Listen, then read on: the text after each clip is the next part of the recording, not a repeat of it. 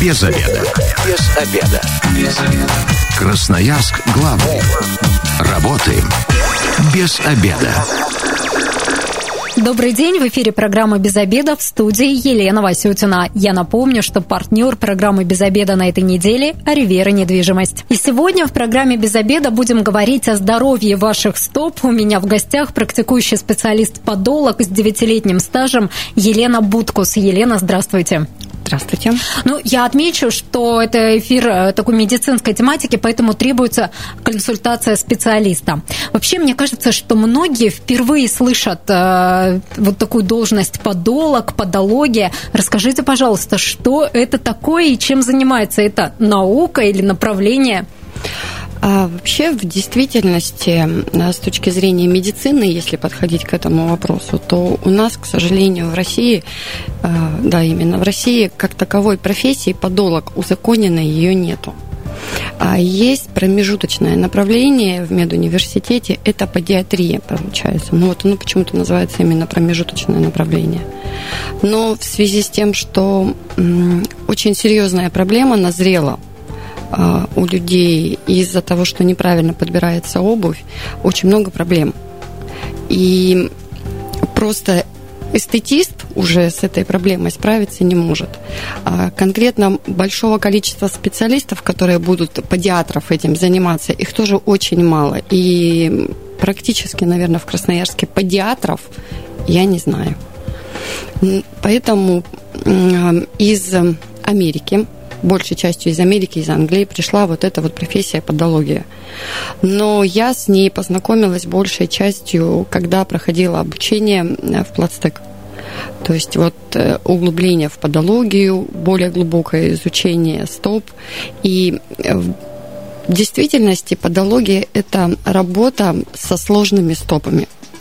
А, потому что даже микротрещинка на пяточке у девочки либо у молодого человека – это тоже сложная стопа. И это уже не работа эстетиста. Но, к сожалению, мало кто это знает, потому что нужно и знать, как правильно обработать эту трещинку, чтобы она не привела потом к, к серьезным последствиям. Ну, то есть, если есть такие проблемы, как трещины на пятках, мозоли непроходящие, деформация стопы, э, там, грибок ногтя, вросший ноготь, это все к вам нужно обязательно не тянуть и идти вот к специалисту, да? который да. занимается в сфере подологии. Да, да. К специалисту-подологу. Расскажите, от каких от чего может нас уберечь то, если мы вдруг вовремя придем к подологу? Не будем пытаться ходить и исправлять ситуацию у мастера педикюра, а обратимся к специалисту, который более узко занимается вот определенными проблемами. Прежде всего, вы не испытаете боли потому что если есть уже, допустим, акцентированный намек на то, что у вас появляется мозоль, где-то что-то поддавливает на плюсневой части стопы, где-то между пальцами, либо наоборот на пальцевой мозоль может быть, он изначально может быть не болезненный, а через какой-то период времени а, становится все очень больно. Почему? Потому что до определенного возраста мы молодые, красивые, связки и кровообращение у нас связки эластичные, кровообращение стоп достаточно хорошее. Хотя, в принципе, периферическое кровообращение нижних и верхних конечностей у нас априори плохое. Почему? Потому что э, руки и ноги находятся далеко от сердца поэтому с кровообращением будет сложновато. И чем старше мы становимся, кровообращение становится у нас хуже. И, соответственно, если лет в 25-30 мы не испытывали какой-то боли да, в стопах, то после 40, после 45 и выше мы уже начинаем испытывать боли. А, и очень часто появляется такая проблема, а, это пяточная шпора. И вот это вот та боль, когда надрывается связка, э, которую вот очень не нужно, не рекомендую испытывать, потому что это одна из самых адских болей в нашем организме. А, хотя, в принципе, говорят, что а, зубная боль самая-самая сложная. Не поверите, вот когда надрывается связка, либо рвется связка, вот это вот самая болезненная боль. Которую не рекомендую испытывать. То есть не нужно затягивать, не нужно думать, что это только эстетический дефект. Нет. Ну, сразу, чем раньше вы обратитесь к специалисту, тем будет лучше для вас. 219 11 10 работает телефон прямого эфира. Сегодня мы говорим про здоровье ваших стоп и ногтей. 219 11 10. Вот, кстати, очень часто я слышу о проблеме вросшего ногтя. Что это такое и возможно ли это вылечить? Видите, дело в том, что с точки зрения вылечить это к доктору, а, есть эм, четыре ну, самых основных три варианта обросшего ногтя. Первый, второй, третий и как четвертый это совсем дикое мясо получается. Там очень серьезное врастание. Первый это когда а, у вас из-за деформации пальца пальцев, э, либо, как правильно сказать, э, первого плюснефалангового сустава большого пальца, а, получается, ноготь вместо того, чтобы расти над кожей, как ему положено, он начинает врезаться в кожу, потому что идет постоянное давление. Обуви вы ведете очень активный образ жизни, обувь носите маленькую э, и узкую, и, соответственно, получается, что ногтю деваться некуда, он начинает потихонечку растать. Значит, первый, первый так, забыла, как это называется, прошу прощения, маленечко волнуюсь. А, значит, э, это просто когда чуть-чуть начинает врезаться в ноготь в кожу. Второй забыла? Ну, то есть четыре варианта вросших ногтей да. нужно обязательно показать э, специалисту, ну, вот ну, что мы имеем на деле, да? Да, второй Чтобы... это когда уже получается ноготь прорезает чуть-чуть кожу и уже может появляться гной. То есть, э, то есть здесь уже, конечно, к подологу можно обратиться, но больше рекомендуют обращаться к хирургу, потому что когда уже идут вот э, э, с кровью варианты, то лучше обращаться к хирургу непосредственно. Но опять же, а, это можно предотвратить. Нужно просто слушать свой организм. А каким образом а, предотвратить, ну, если не совсем, ну, не требует хирургического вмешательства случай, вот какими э, способами можно вылечить, например, вросший ноготь? Правильный подбор обуви правильный подбор обуви, анатомическая стелька, они решают все проблемы. На самом деле они решают все проблемы со стопами. То есть все-таки неправильная обувь, э, которую мы можем носить с самого раннего детства, это одна из главных причин всех наших проблем с ногами, которые выливаются уже во взрослом возрасте. Да. Так давайте тогда поговорим про обувь, как ее все-таки правильно подобрать. И стельки нужны анатомические или не нужны, всем ли нужны? Я только за, давайте поговорим. Как, тогда как мы подбираем правильно обувь? А, чтобы правильно подобрать обувь, чтобы она нам с вами не вредила, а несла только пользу и здоровье, прежде всего нужно знать свой, свою, свою геометрию подносковой части. То есть существует э, три а, основных типа стопы. Это египетский, когда самый длинный большой пальчик, а, греческий, когда второй длинный пальчик получается самый, римский, когда первый, второй, возможно, третий пальчик, они будут одинакового размера, получается, длинными.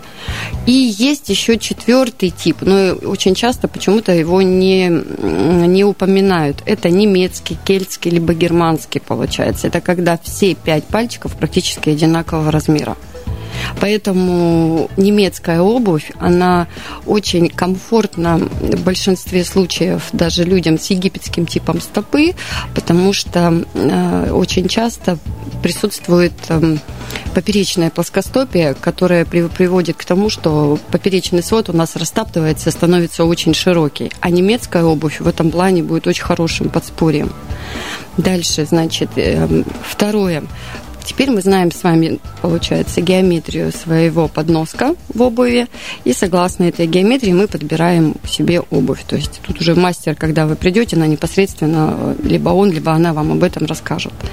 Дальше. Подносок должен быть, а, либо подносковая часть э, обуви мягкой, круглой, мягкой обязательно, чтобы нигде ничего не пережимало.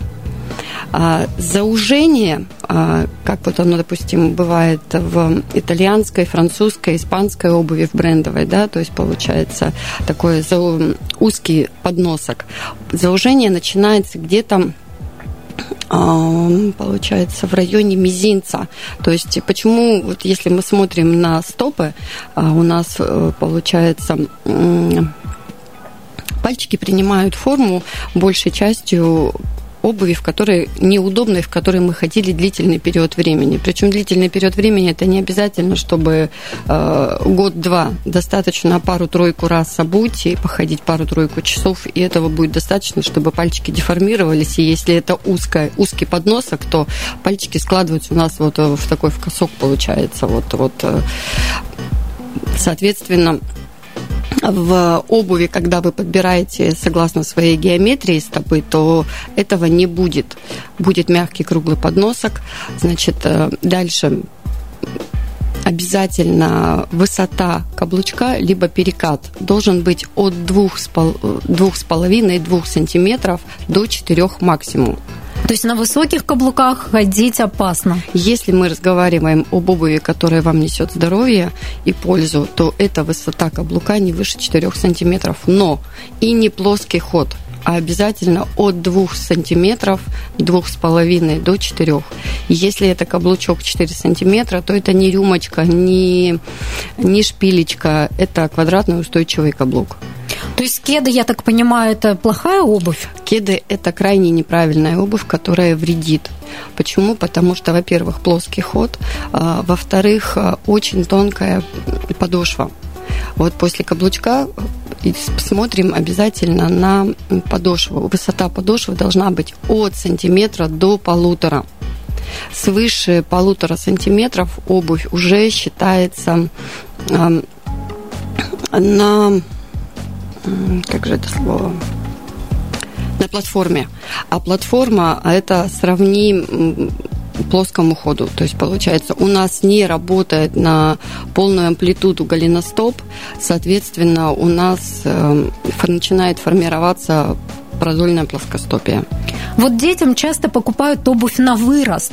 Правильно это или нет? Ну, чуть-чуть побольше, чтобы походил, и весной еще на осень осталось. Вот правильно вы об этом говорите, потому что следующий этап подбора обуви – это э, запас постельки. Прежде всего, когда вы приходите в магазин и что-то ну, смотрите на обувь, которую бы вы хотели приобрести, обязательно смотрите, достается ли в ней стелька. То есть, если стелька в обуви не достается, я не рекомендую брать эту обувь. Почему? Потому что помимо того, что нужно смотреть по длине запас, очень важно э, видеть, проходит ли по ширине ваша стопа в эту обувь. Потому что бывает очень часто обувь объемная внешне, а внутри она очень маленькая, очень узкая. Но человек может обуть все то, что не обуваемо, на несколько размеров меньше и ходить в этом счастливые и довольные, особенно девушки. Вот это вот крайне большое заблуждение, так делать нельзя. Вот, поэтому, когда вы приходите в магазин, еще раз говорю, смотрите на то, достается ли стелька. Достали стельку. А деток, если касается, Почему нужно, чтобы доставалась стелька? Потому что, когда выбираете закрытую обувь деткам, а, очень сложно понять, подошел ли размер или нет, потому что дети имеют свойство поджимать пальчики. И если подносок, допустим, не совсем мягкий, то этот момент отследить очень сложно, потому что не, не получится пальпировать, чтобы понять, где пальчики у ребенка находятся. Значит, Э, очень важно, чтобы ребенок, вернее, вы достали стельку, поставили стопу ребенка на, получается, на стельку. И запас, если у взрослых обязательно, чтобы был сантиметр, детям допускается полтора. То есть запас нужен обязательно детям до полутора сантиметров разрешается.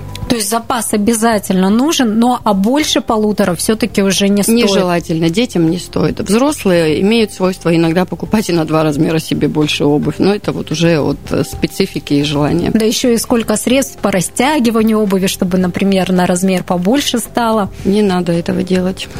Мы продолжим во второй части программы говорить о здоровье ваших стоп. У нас в гостях сегодня практикующий специалист-подолог с девятилетним стажем Елена Буткус. А сейчас прервемся на рекламу рекламу. Я напомню, что партнер программы «Без обеда» на этой неделе – Аривера недвижимость.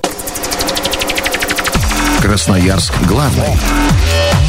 Консультации по любым вопросам. Бесплатно. Без обеда. Программа «Без обеда» возвращается в эфир в студии Елена Васютина. Сегодня говорим о здоровье ваших стоп. У меня в гостях практикующий специалист-подолог с девятилетним стажем Елена Будкус. Мы в первой части программы уже поговорили, что обувь имеет колоссальное значение, и неправильно подобранные ботинки могут привести к большим проблемам в будущем. И даже очень скоро могут эти проблемы появиться. И вот как раз в первой части говорили о том, как все-таки обувь выбирать. Сейчас продолжим. Я напомню, что работает телефон прямого эфира 219 11 10. Звоните, если у вас есть какие-то проблемы с ногами. Будем отвечать на ваши вопросы. 219 11 10. Итак, а, поговорили, что обувь должна быть обязательно по размеру и чуть-чуть с запасом. Какие еще важные нюансы нужно соблюсти? Она не просто должна быть чуть-чуть запасом. Еще раз повторюсь, что взрослым обязательно запас от самого длинного пальчика, согласно геометрии стопы, должен быть сантиметров, сантиметр сто процентов. Детям допустимо полтора сантиметра. Еще один очень важный момент а, при подборе детской обуви. Вот, допустим, сегодня у нас какое число?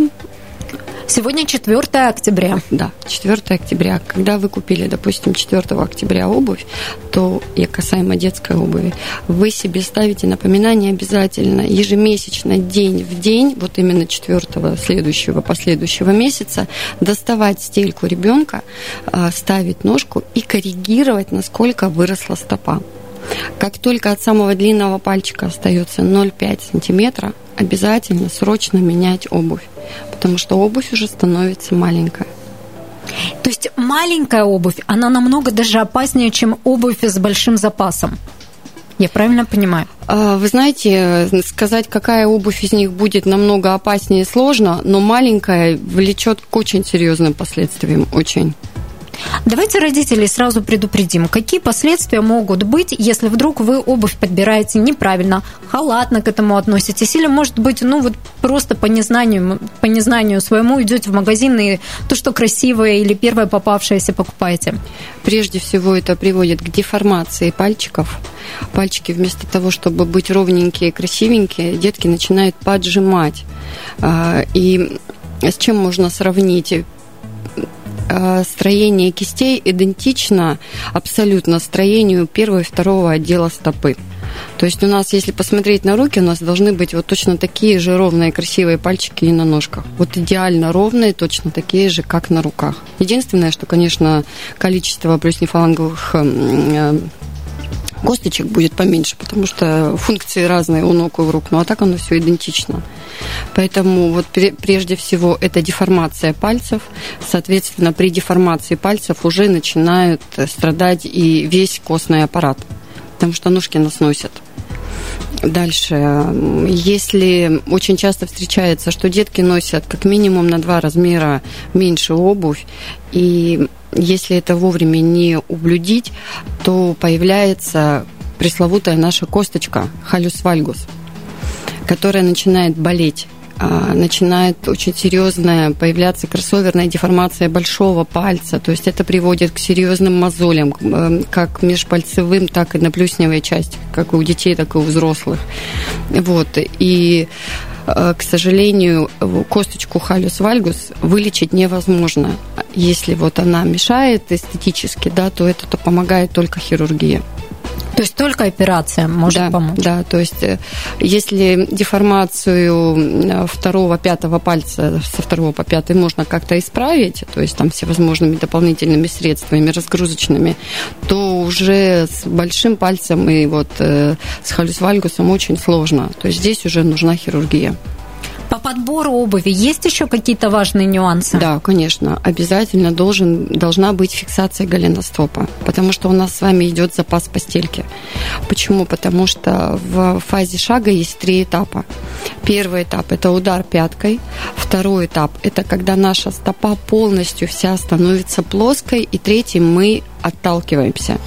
Вот когда человек сидит в статическом положении, у него имеется продольный свод – когда человек встает во вторую фазу шага, то стопа полностью становится плоской. И, соответственно, вот этот вот сантиметр, о котором я говорю, что он должен быть в запасе у нас в подносковой части, он как раз нам служит вот этим вот этой вот свободой, чтобы пальчики уложились в третьей фазе шага, когда мы отталкиваемся ровненько, не зажимались, чувствовали себя комфортно, чтобы не образовывались ни межпальцевые мозоли, ни мозоли на плюсневой части, и не, в частности, тот же самый халюс вальгус, потому что именно вот этот вот момент, он и ведет к образованию халюс вальгуса. Всем ли нужны ортопедические ботинки или ортопедическая обувь? Это вот прям вот э, кажется, что ортопедическая обувь это супер, это вот э, точно однозначно будет полезно. А, обучаюсь у ортопедов в Москве. А, оба, они в принципе против ортопедической обуви без определенных к этому показаний. Есть, конечно, очень серьезные заболевания, которые именно требуют ношения ортопедической обуви. Но огульно обувать ортопедическую обувь без на то показаний, ну вот не рекомендуют даже ортопеды. Почему? Потому что наша стопа, она состоит из маленьких плюс нефаланговых косточек, которые должны постоянно работать, которые должны постоянно находиться в движении. Они между собой соединены связками, суставами, сухожилиями, мышцами. И вот э, мы, когда появились э, Вообще, когда появился человек, он появился босиком. И ходил он по неровной поверхности. И, соответственно, строение у него стопы именно такое для того, чтобы ходить, преодолевать препятствия, хвататься, цепляться. Но когда человек становился более цивилизованным, появился пол ровная и жесткая поверхность. И со строением стопы, вот какое оно у нас есть, ходите а, босиком, стало очень больно. Появилась тем самым обувь. Вот. Ну а здесь уже каждый из дизайнеров начал показывать, на что он способен, на что он ну, то есть, получается, ортопедическая обувь тоже должна быть назначена специалистом. Обязательно. Иди... Ортопедическая только специалистом назначается, потому что у нее идет жестко. Вот к чему веду, что у нее идет жесткая подошва, которая не четко зафиксирована, которая не дает возможности двигаться полноценно стопе, чтобы работали все вот эти наши маленькие косточки. Поэтому, как только появляется возможность ходить босиком по неровной поверхности, нужно обязательно ее использовать. Не по дощатым э, дорожкам, дорожкам, не по асфальтированным дорожкам, а вот э, по травке, по земле, по гальке. То есть вот где есть неровная, естественного происхождения поверхность, обязательно нужно ходить босиком, чтобы все наши косточки, стопы, все работали. Тогда будет все хорошо. Ну и детям для профилактики тоже ортопедическую обувь не покупаем, если не показана она. А, нет, нет, если нет определенных для этого показаний, просто так не идем и не покупаем, потому что мы не даем возможности работать э, в полной мере косточкам, мышцам, связкам на стопе. Это вот как раз и будет впоследствии провоцировать плоскостопие, что продольное, что поперечное.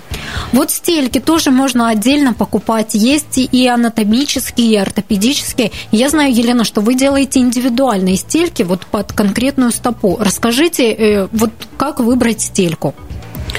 А я занимаюсь именно индивидуальными разгрузочными анатомическими стельками.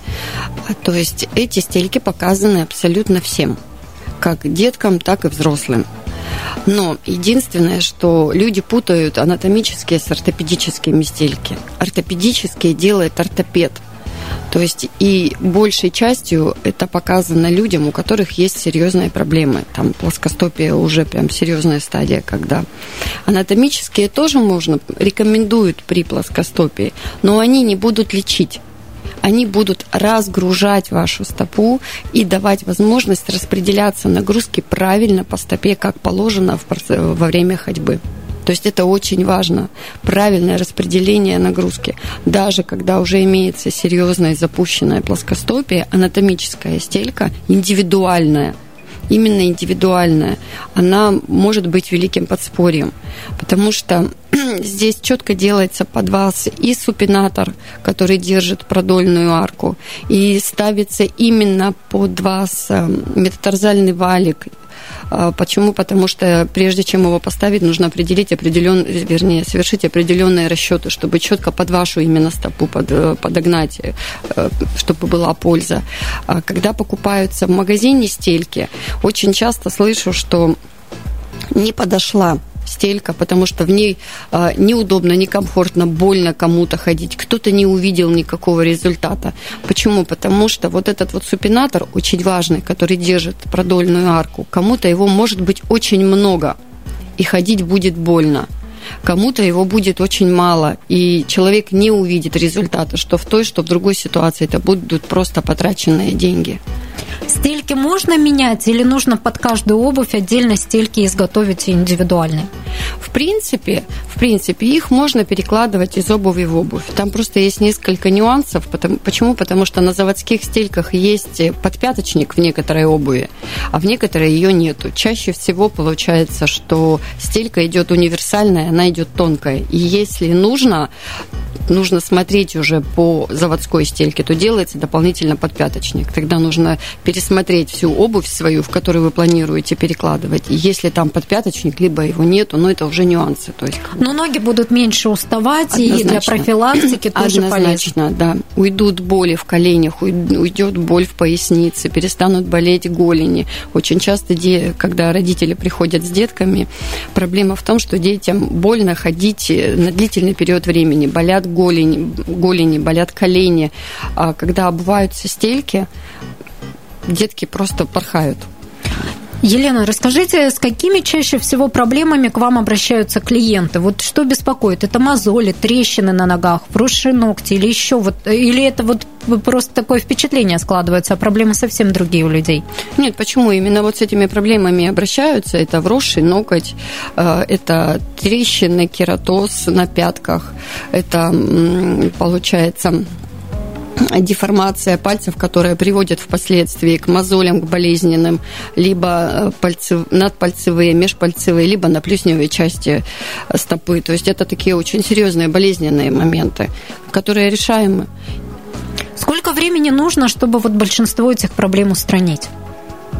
Я думаю, что, во-первых, это все индивидуально, точнее, не думаю, уверена, это все сугубо индивидуально, но если взяться за себя, то в течение года, полутора можно избавиться.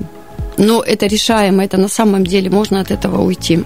То есть лечение все-таки оно такое длительное, ну, вот это вот устранение заболевания. Восстановление. Восстановление, вот так правильно сказать, оно длительное.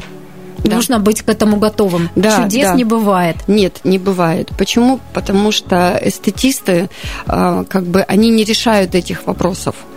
А, и просто прийти сделать э, аппаратный педикюр, пошлифовать, как говорится, пяточки, это маленечко не то. Если вы хотите а, приходить каждый раз эм, к подологу и видеть только положительный результат, то есть не приходить с одной и той же проблемой, а приходить и говорить, что, вот, слушай, ну, блин, у меня уже и пяточки перестали трескаться, и вот и у меня вот, посмотри, уже и, и ноготь перестал врастать. То есть вот, вот так вот должен приходить э, клиент на прием на прием к подологу, когда о, с горящими глазами, видя только положительную динамику. То есть это работа и специалиста, и самого клиента. Это, это обязательно тандем, потому что когда делает работу только специалист, э, не будет результата. Елена, давайте коротко инструкцию по применению подведем. Скажите, где вы находитесь, как вас найти и кому в первую очередь вы рекомендуете к специалисту-подологу обращаться? Я нахожусь в перинатальном центре города Красноярска, снимаю кабинет. А, это получается Киренского, 2А. А, значит, а, номер телефона у меня 2 87 94 94. Обращаться ко мне могут все абсолютно. Ну, вас, кстати, вы поскромничали, у вас Инстаграм такой достаточно информативный, там вы много и прямых эфиров выкладываете, да. про разные проблемы рассказываете. Да, да. То есть можно искать Елену Будкус в Инстаграме, и там уже да, да, подолог, свою проблему искать. Да, подолог, нижнее подчеркивание, Елена Будкус, нижнее подчеркивание, КРСК. Скажите, есть ли какие-то противопоказания вот э, к обращению к подологу? И серьезные заболевания хронической, э, хронической формы. То есть, как бы вот тут вот э, а с диабетом второго типа очень аккуратно надо обращаться и к, к подологам, ну, точнее, с диабетом второго типа лучше обращаться к подологам, нежели к мастерам-эстетистам. Но, опять же, с системными заболеваниями надо быть очень аккуратным. Ну, обязательно проконсультируют. Обязательно, конечно. Да, можно прийти, показать свою проблему и обязательно получить консультацию. Я а, напомню, что имеются противопоказания и необходима консультация специалиста. Сегодня с практикующим специалистом-подологом Еленой Будкус мы говорили о здоровье ваших стоп. Совсем скоро программа будет опубликована на сайте 102 8.fm. Эм. Если вы, как и мы, провели этот перерыв без обеда, не забывайте, без обеда, зато в курсе. Я напомню, что партнер программы «Без обеда» на этой неделе – Аривера недвижимость. Без обеда.